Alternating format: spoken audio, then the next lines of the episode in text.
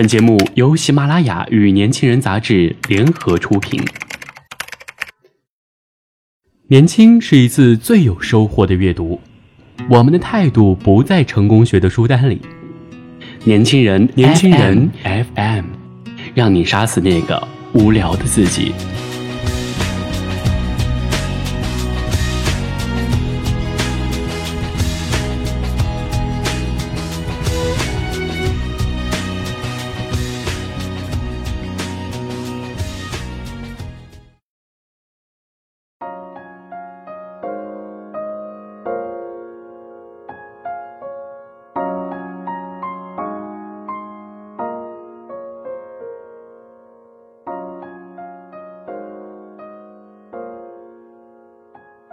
今天分享的文章是来自作者阿和的，别再用勤奋掩饰你的懒惰。大概因为毕业的学校还不错，又干着实际上苦逼，但是外人看起来高大上的创业。网络上和现实生活中，经常有人向我取经。小 A 是我的邻居，刚毕业两年，在一家互联网公司工作。最近啊，有一件事儿让他愤愤不平。公司有位和他同期入职的同事刚刚升了职，但在小 A 看来呀，不管是从哪方面升职啊，都应该是他。他说：“我每天都是第一个到公司的，几乎都是最后一个离开的，而他每天都是掐着点儿来，掐着点儿离开。论勤奋程度，我甩他几条街；论个人能力，我也绝对不比他差。为什么老板就是看不到这一点？”反而提拔了他呢。小 A 是个性格很不错的小伙子，能让他都感到如此气愤，显然在他心中，觉得那位同事跟自己是有很大差距的。无独有偶，有个亲戚婶婶最近也特别烦恼，他家小孩眼看着就要上高三，面临高考了，孩子学习特别刻苦。几乎每天都学到十一二点钟，甚至原来有些成绩不如他的、远远不如他勤奋的人都纷纷反超。在我们的生活中，有挺多这样的例子：明明付出了比别人更多的努力，但别人似乎就是看不到，甚至老天爷也没有看到，没有给予相应的回报。身边人的求助让我开始思考这个奇怪的现象。最后还真找到了原因。这里并不是想探讨勤奋与结果之间的哲学关系，而是让我思考，到底怎样的勤奋才算是真正的勤奋？我发现的情况是，大部分的人勤奋往往流于形式，并且容易自我陶醉于我在进步的假象当中，反而疏忽了。去做那些真正有助于自我提升的事情。说的不好听一点，这些人其实在用勤奋来掩饰自己的懒惰。你是个加班狗，每天七点半就到公司，哼哧哼哧干到下午六点下班，出去吃个盒饭，回到公司接着拼命，晚上十一点才下班。这样很辛苦，但这不叫勤奋。你每天早上晨跑。读书冥想，你每天过得很充实，俯视周围芸芸众生，觉得唯有自己卓尔不群，优秀的耀眼极了。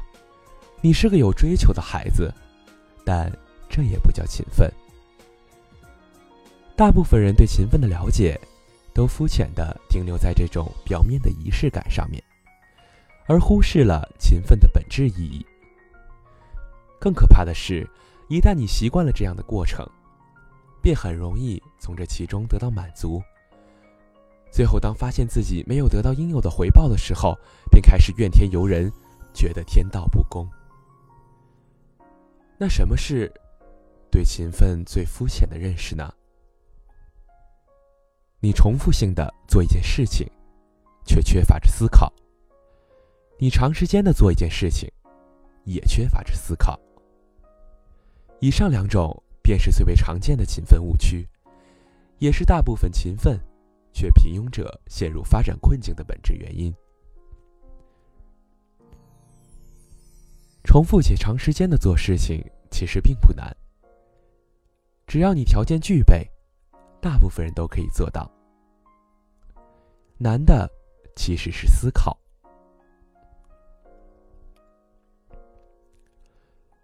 我记得工作大概三年的时候，因为应酬的工作太多，我体重剧增。大学毕业那会儿，差不多是一百一十多斤，可到巅峰的时候，差不多到了一百五十斤。我决定减肥，采取的方式是每天早上七点钟起来去跑步。我自己的意志力还算是不错的，启动减肥计划后的一个月，每天都准时去跑步。每次三到五公里，但是减肥效果并不理想。客观的说，收效甚微。我去请教一位运动和减肥方面都特别专业的朋友，他了解完我的具体状况后，跟我说：“哎，你这样跑步啊，身体素质是会提升的，但是减肥是没戏，方法完全错了。”我这个门外汉。才开始了解什么是无氧运动，什么是有氧运动，什么是正确的跑步方式，该给自己配置什么样的装备。我开始学会计算自己的摄入热量，知道大部分食物的卡路里。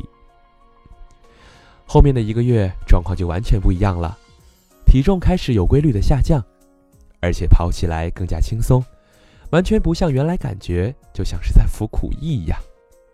但是在外人看来，这两段时间，我的勤奋程度其实是差不多的，只不过结果却是天壤之别。一般来说，后面好的结果会被解释成为这是坚持的力量。只有我自己明白，这是思考的力量。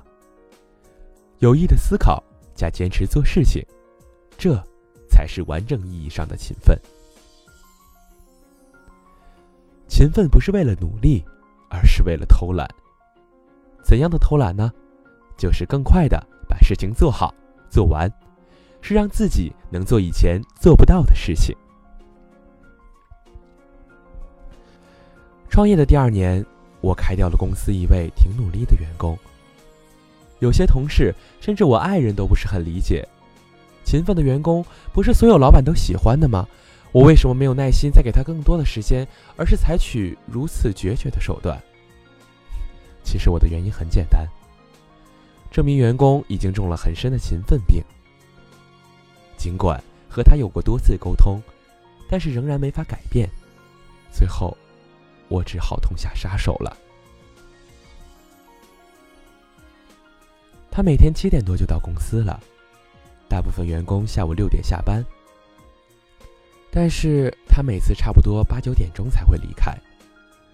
但问题是，他所在的岗位工作量根本就没那么大，为什么需要这么多的时间用在工作上呢？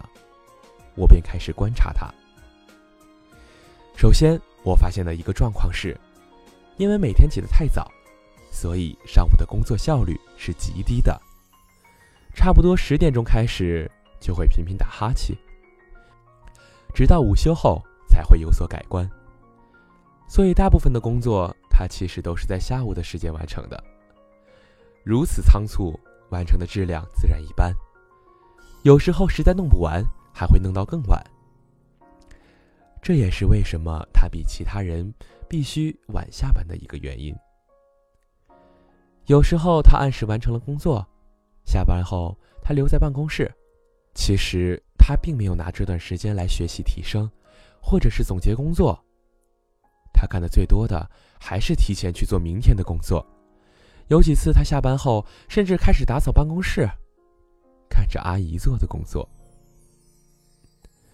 很多次和他交流的时候，我都有意无意的提醒他，每天不用这么早来上班，同时每天能干好当天的活就可以了。与其加班去做更多的活，还不如多学点专业方面的知识，提高一下自己的水平。可是，我提醒了，却没有什么结果。最后的结果是，他每天工作的时间是最长的，但是，但专业水准提升在同期员工中却是最慢的。后面加薪，职位提升，如果不照顾他的话，肯定会心理失衡，影响到公司整个氛围。那没办法，只好劝退。其实啊，这个员工最大的问题就是沉迷于无效的勤奋，而忽略勤奋的本身。看完一本书很容易，看懂一本书很难。看懂一本书，还能把书里的知识、方法应用到生活和工作中去，这实在是太难了。看书其实不是目的，学以致用。重点啊，其实是后面的致用。所以每天都看书，一个月看多少本书，其实都不是勤奋。勤奋之前，你要想清楚你的目的是什么。如果你的目的就是看书本身，这当然也是没有问题的。但你就别抱怨别人看书比你少，掌握的知识却比你多。这问题在于，大多数的人都流于表面的勤奋。偏偏要求真正勤奋才能得到的东西。坚持做事情很重要，但做事情同时思考如何更快、更好的做事情更加重要。再次强调，勤奋的目的不是勤奋，是偷懒，是为了原来需要一个小时才能做成的事情，半个小时做完，是为了能做以前做不到的事情，而不是把最简单、重复性的工作持续下去。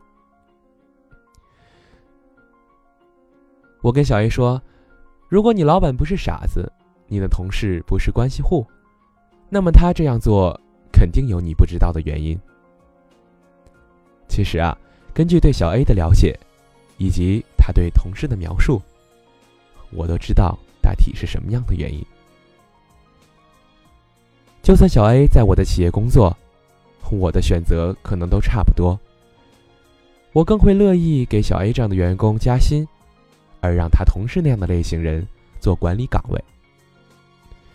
小 A 的长处是善于钻研专业、研究细节，这样的人啊是专家型人才，可以很好的把本职工作做好。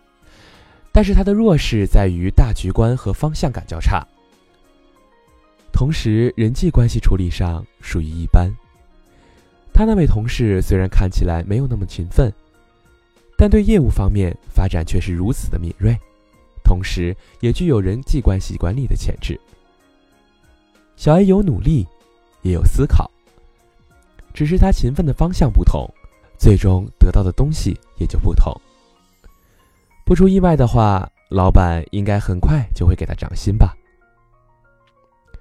而婶婶的小孩就属于典型的懒惰式勤奋。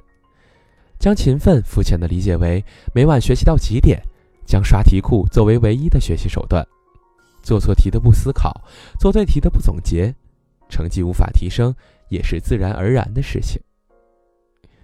反思我们，有时候难道不是同样的陶醉于如此的勤奋吗？如果你真的想要进步，就请别再用勤奋掩饰你的懒惰，真正开动起来吧。